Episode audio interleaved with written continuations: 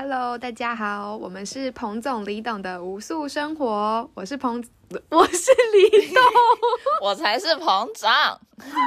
不要篡位。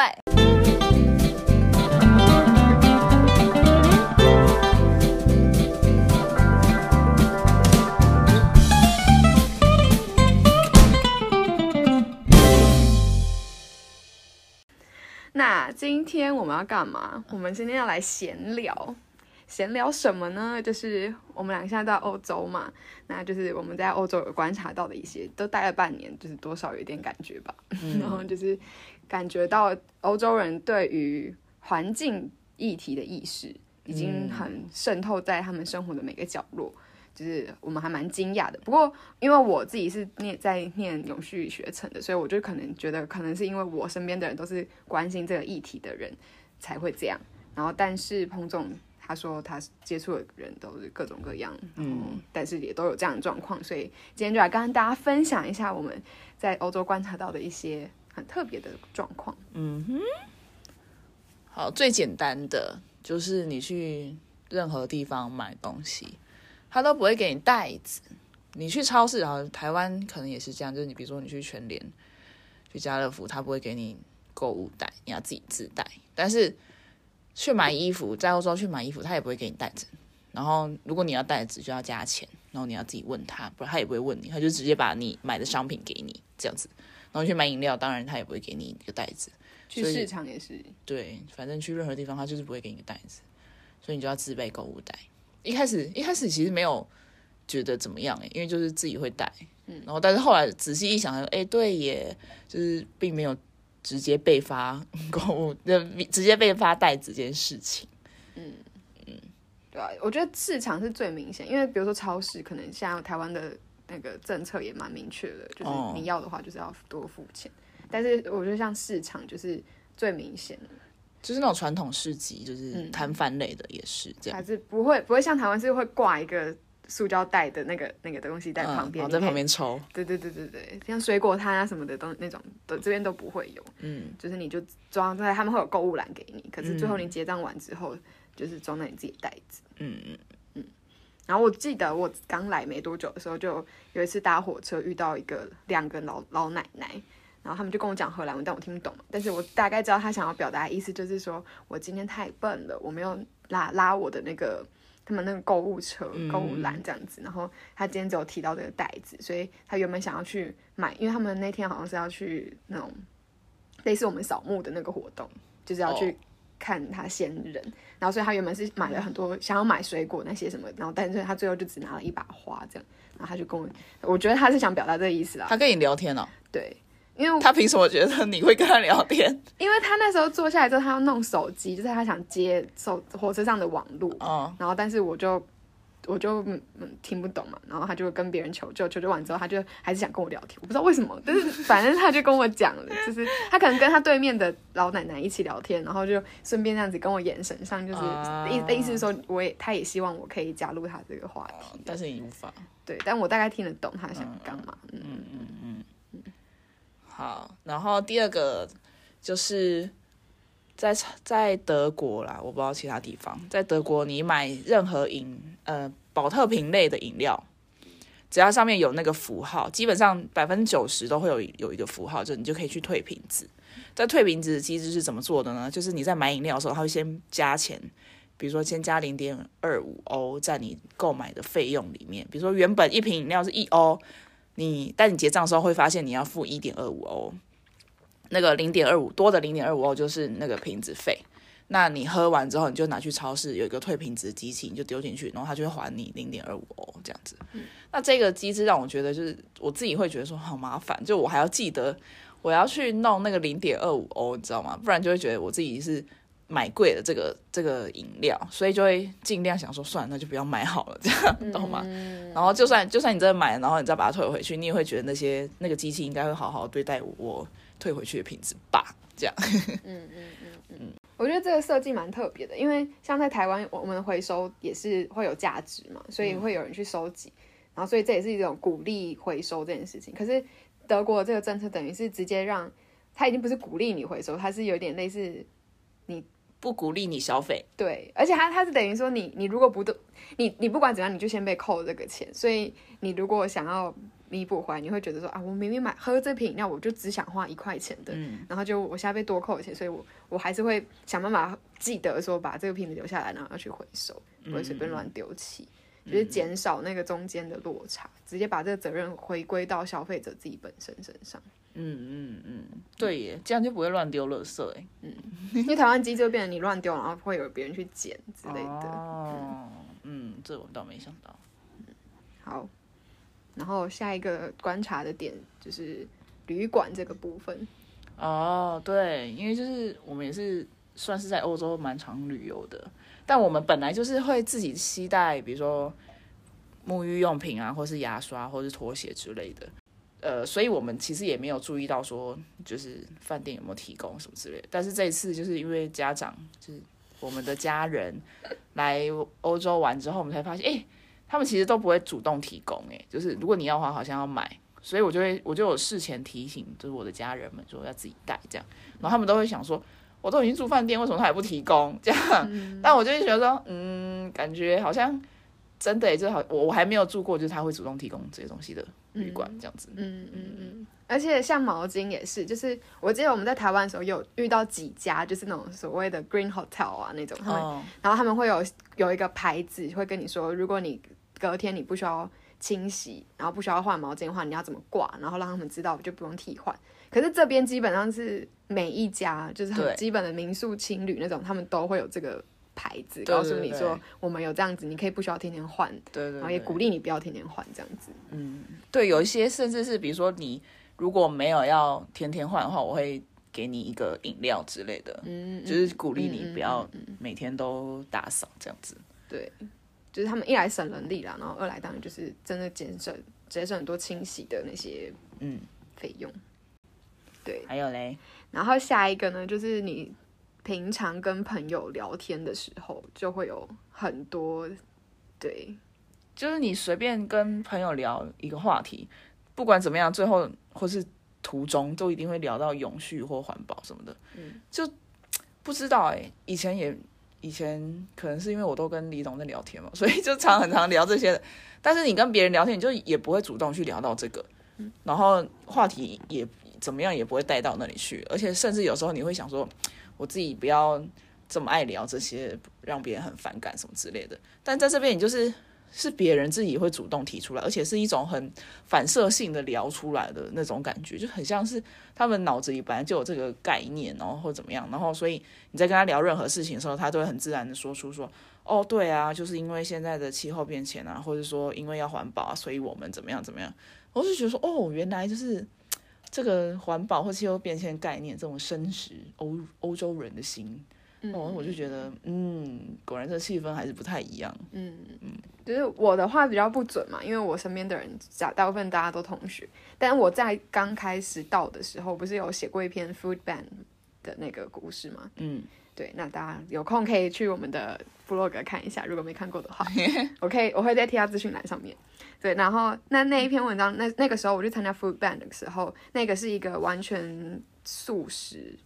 的的地方，就是吃吃是吃完全吃 vegan，不只是 vegetarian，是纯素，就只是 vegan。然后，而且它是收集那个嘛，就是市场上准备要被丢弃，可是它其实还好好的这个这个食物的东西。然后我就原本以为这个是很小众，就是可能也都是像我们念永续发展这种会关心这件议题的人才会去参加。但我那天认识了很多人，就是从很年轻很年轻那种，就是。大一小小大一那种，到很年纪很大，都是因他的小孩都已经是大医生的那种父母都有去参加，然后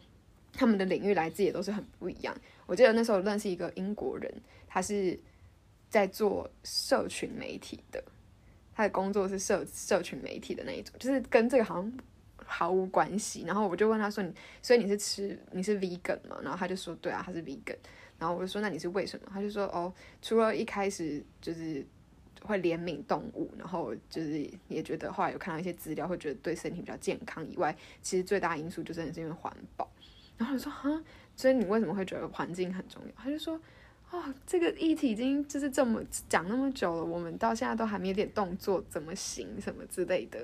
然后所以就是其实整整个地方好像大家都是有一点，就是就是像你说的很深根根深蒂固，就是已经不管你是在哪一个领域在做什么事情的人。嗯，对，你让我想到就是我们开学的时候上课，然后老师都会叫大家自我介绍之类的。嗯，然后因为我那时候刚好手上就带着。食物袋里面装面包，嗯，那我想说，好吧，不然我就讲一下，我就是有在关注环境这一块。就讲出来，大家就很平常，就觉得哦，所以呢，这样的感觉，你知道吗？我想说，如果是在台湾，我讲这个，然后可能别人就问说，哎，你你怎么会就是想要关注的？但是在这边讲出来，你好像就是，哦，对啊，就是大家都在这么做啊，就是这种感觉，你你不需要特别讲或者干嘛的这种，嗯嗯嗯嗯，然后就是，然后老师就是因为我们是讨论议题的课，所以老师就会说，那你们。讨论出你们这学期想要讨论什么样的议题，所以大家就举手说大概是什么议题。然后我在跟我的组员讨论的时候，我就说我想讨论有关永续、环境发展之类的这种议题。然后他说好。结果老师在大群组，就是因为老师是分小组，小组先讨论之后，在在课堂上就是全部的人一起提出意见这样子。然后老师在问的时候，就有另外一组就先说出那个。Climate change 还是嗯环境议题之类的那个标的，然后老师说哦，对我知道这个每一年都要讲到这个，我就先帮你写起来就好了 这样子。然后我想说哦，原来就是这种议题是不需要就是有有意识的人提出来，就是大家每一个人都会想要去讨论的，我就觉得很厉害。嗯，对，好，然后下一个是你觉得在德国很容易见到环境环保的一些商品这样子。对，因为我常常就是去逛一些超市啊，或者书店，或是甚至是观光区的小店，就会不小心就会看到之前在台湾要特地去找的商品，比如说竹牙刷，或是呃食物袋，或是那个什么蜂蜡布，嗯那种东西，都会不小心在我。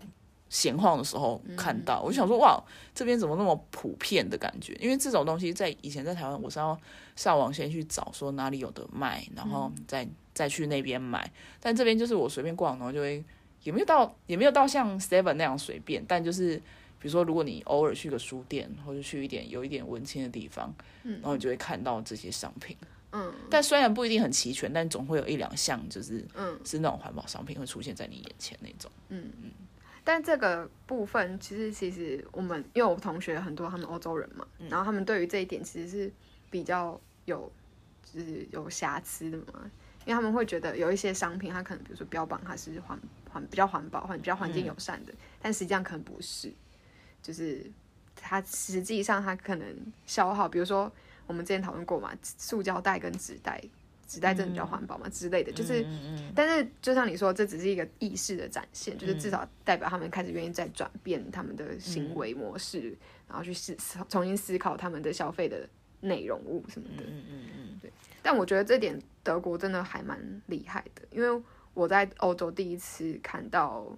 呃，有一家商店，它是全部都卖，你知道很多清洁用品不是现在大部分都是塑胶制品嘛，就是各种刷具啊什么的。然后，但是那一家店就是全部都卖木头的吗？嗯，木头或者然后它的那种虫虫毛是那种动物毛吗？哦哦哦哦，其实基本上就是没有在用塑胶的那一种商品。然后它也是呃有在卖肥皂啊什么，就是鼓励你用肥皂，不要用那些液体。我觉得它是提供多一种选择，哎，就是当然就是我觉得全全部所有选择都让你看到，然后你自己去选你要哪一个。嗯，我觉得至少是让大家。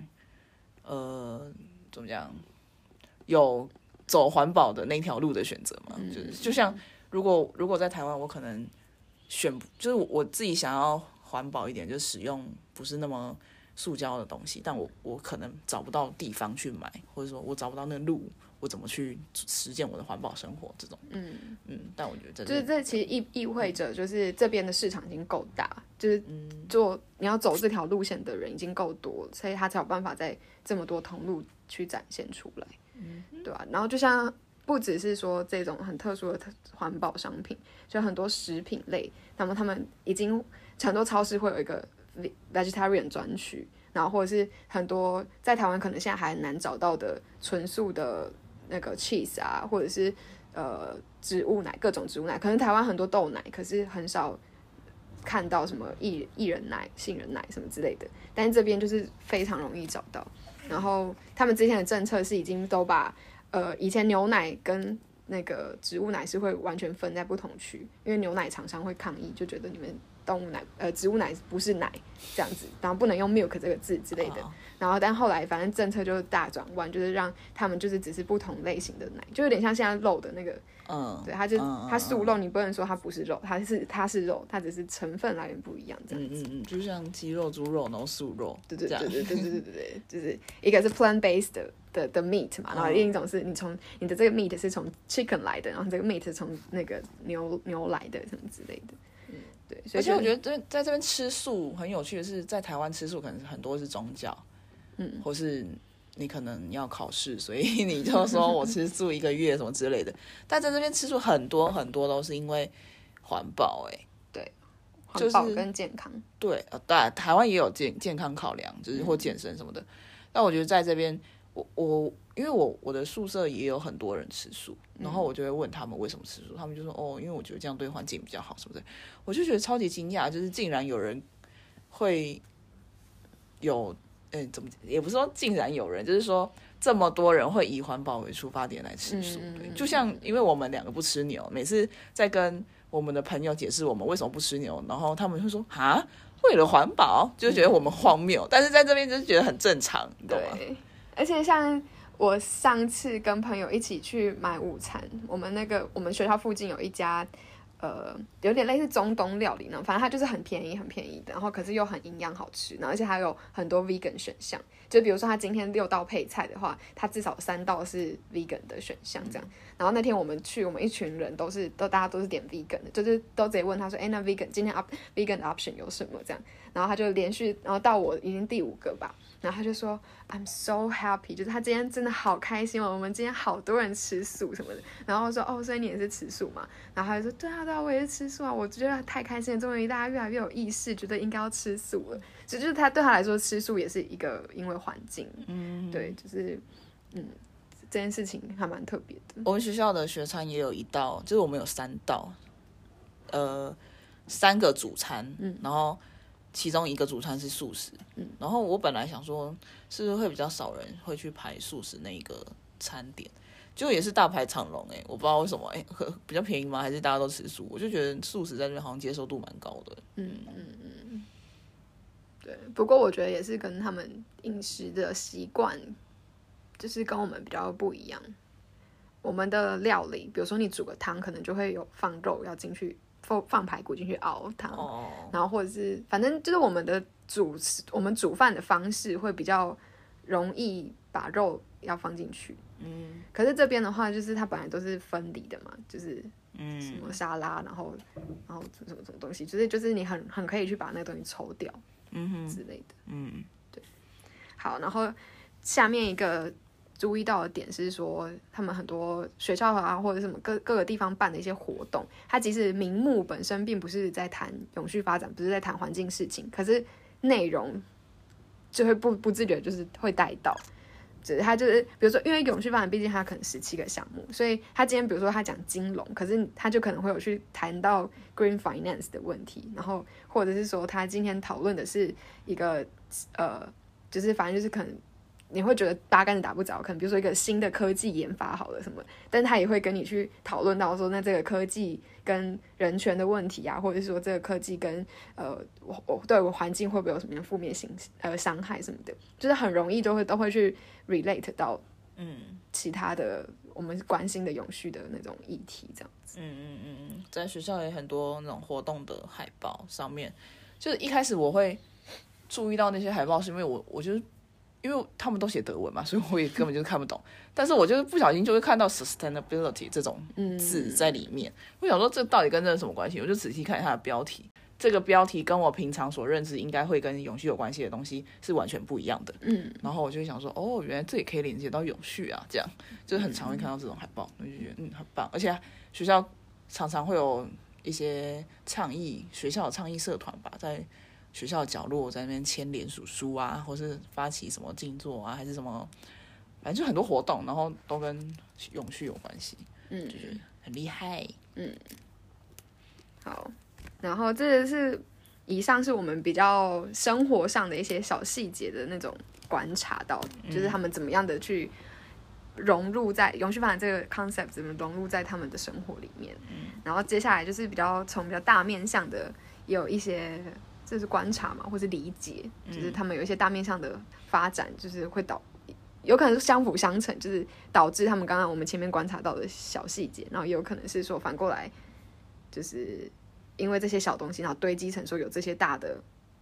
的的整整个系统上面的改变吗？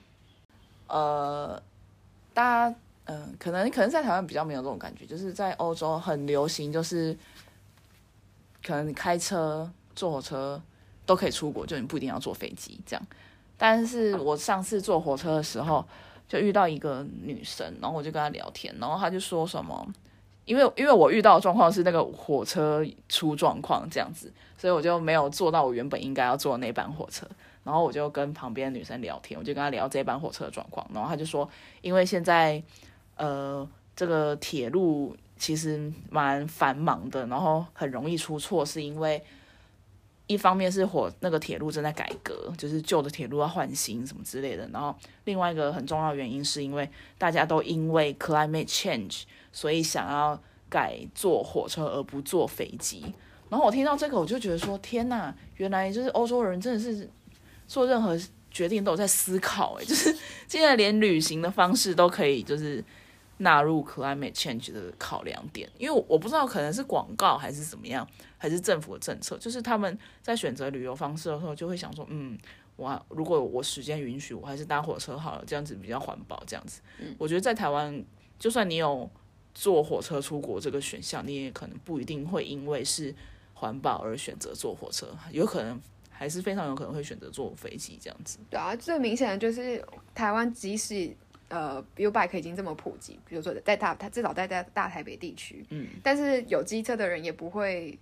真的是非常极少数吧，就真的可能是要真的很在意环环环境的人，他才可能会因为有 U bike，然后就是因为环保，然后就舍弃机车去骑脚踏车。就即使他时间上允许，因为有时候你通勤的点可能骑脚踏车一个一个小时半个小时也可以到。而且甚至很多人不太了解坐火车跟坐飞机对于环境上的冲击的影响，哎的差别。嗯，就是就像我我跟我妈讲说，我妈就说。那坐火车我比较环保嘛，这样子，嗯然后所以我才跟才要跟他说解释说，坐飞机你要耗的油啊，还有所产生的废气什么之类都是比较不环保。他还说哦，原来如此哦，这样。嗯，对啊，因为这边真的已经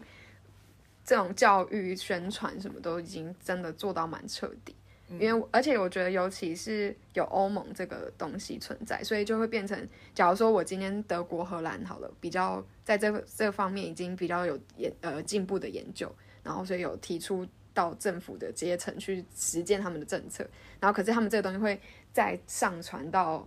上传上传到有欧欧盟去，然后欧盟的在之后，他直接欧盟那边政策下来，所以整个欧洲都可以一起被这样子的东西给灌输。所以他们就可以一起整体的比较比较往前走，然后又因为它是一个欧盟，它是一个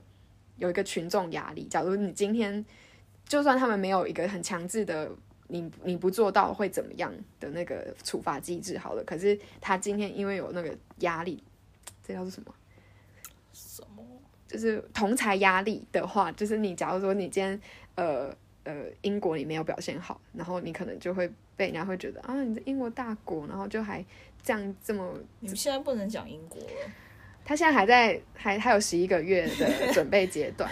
我觉得他就是这样被逼走吧。他们就是很多想要离开的人，就是说什么，我们终于可以制定自己的法律了，我们终于可以不用被人家管了，我们可以克自己的税了，什么之类的。哦，他不想要同财压力，是不是？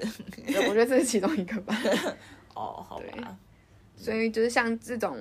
那个刚刚讲到的。廉价航空的这个污染问题，就是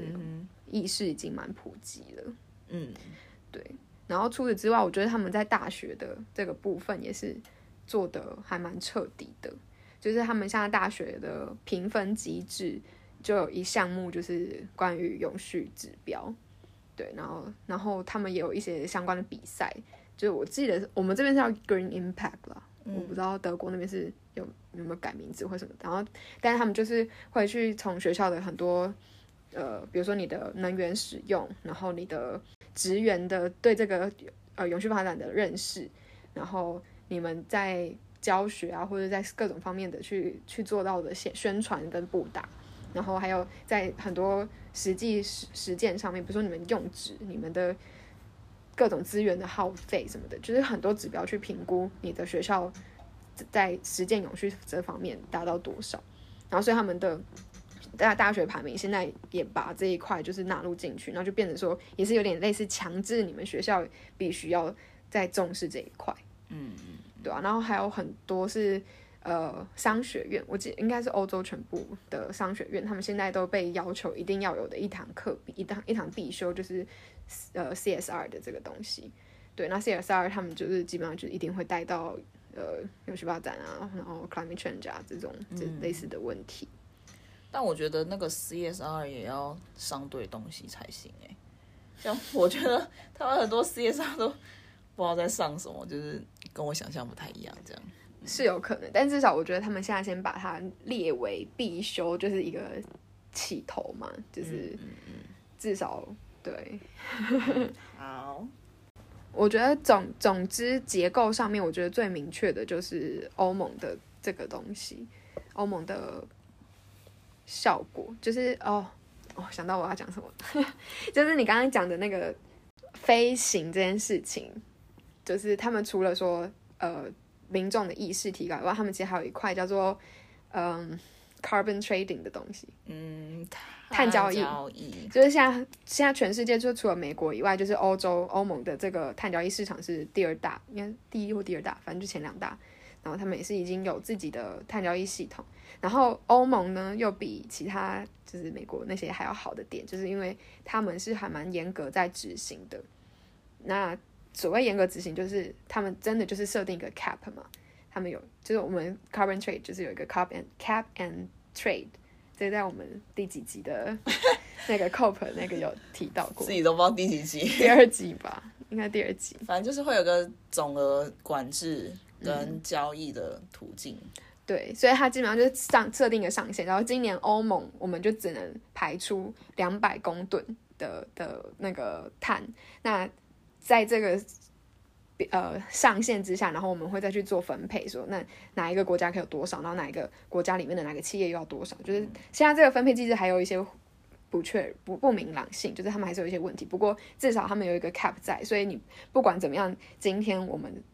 每一年他们会他们的规定依依照欧盟的规定是说，我们的 cap 要年年要往下调。所以照理当来说的话，就照他们这样子模式，真真的会可以达到说减减碳的那个目标，就是可能比如说他们在二零五零年就是可以碳中和这件事情是真的可以达到的，只要他们依照这样子 cap and trade 的进行。然后可是像其他国家，我们之前有提到过嘛，它的那个交易它是可以用其他东西来去补偿的，然后它就可以让那个 cap 一直往上，就是这是一个不不就会没有办法达成真正减碳的效果的。嗯。对，那所以碳交易这件事情就怎么去跟飞行这件事情连接呢？就是他们现在公司那个每一个公司，他们等于都要去，呃，如果他自己的公司没有办法去让他在飞行过程中减碳的话，他没有用新的技术啊，或者是说一些替代方案去让他们减碳的话，他要么就是要减少飞行嘛，就他总总飞行数，他就可能要减少航班，然后要么呢，就是他必须要在要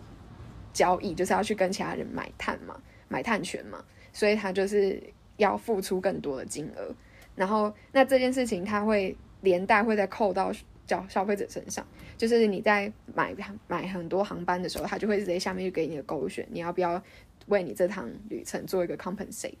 那如果你勾的话，那就代表说你在帮这个公司缴钱，懂吗？就是他原本就是要。买花钱去买碳权的，那等于你现在就是帮这个公司花钱，所以呢，千万大家要记得，就是不要去勾那个。你要，但是你如果还是心里面觉得说，我我对于我这飞这样很很很心不安的话，就觉得啊，我对这地球抱感到抱歉的话，你可以到欧盟的那个碳交易的网站上面去，嗯，直接在那边下单，就有点类似，你可以直接去买股市，对对对，你就去买碳权，就是你今天飞了这个这一趟，你觉得你。贡献多少碳你觉得很不应该，那你就自己再去买，因为你你自己再额外去买的话，就真的是增加这个市场的需求，所以就会把价格去拉高，才有办法真正去导致呃去去约束到更多企业去减碳，去执行减碳的动作。嗯嗯，这个碳补偿的概念，我也是第一次听到，是在欧洲听到的，就是在台湾好像很少有这种碳补偿的选项可以给你选，顶多就是比如说你会买节能家电啊，或怎么样，但是你不会去买一个碳补偿的一个抵换机制这种，因为我们没有啊，我们政府现在没有针对碳有任何的限制。哦，对啊。嗯，对，那就是，嗯嗯，就是所以就也没办法在呃，也不是没办法，所以企业他如果要跟你收这个碳补偿的话，反而很奇怪，就是那这样他是多收你钱，除非他真的有一个透明化，告诉你说我多收你的钱，我会拿去干嘛？嗯，对，所以大概就是今天的分享，就是跟大家说一下我们在欧洲看到呃永续发展、气候变迁这些议题，怎么如何的在他们的。大小事情上面的深入跟融合。好，那我们今天就先聊到这样，之后有其他的心得或是观察再跟大家分享。就这样了，闲聊就到这了，大家拜拜，拜拜六。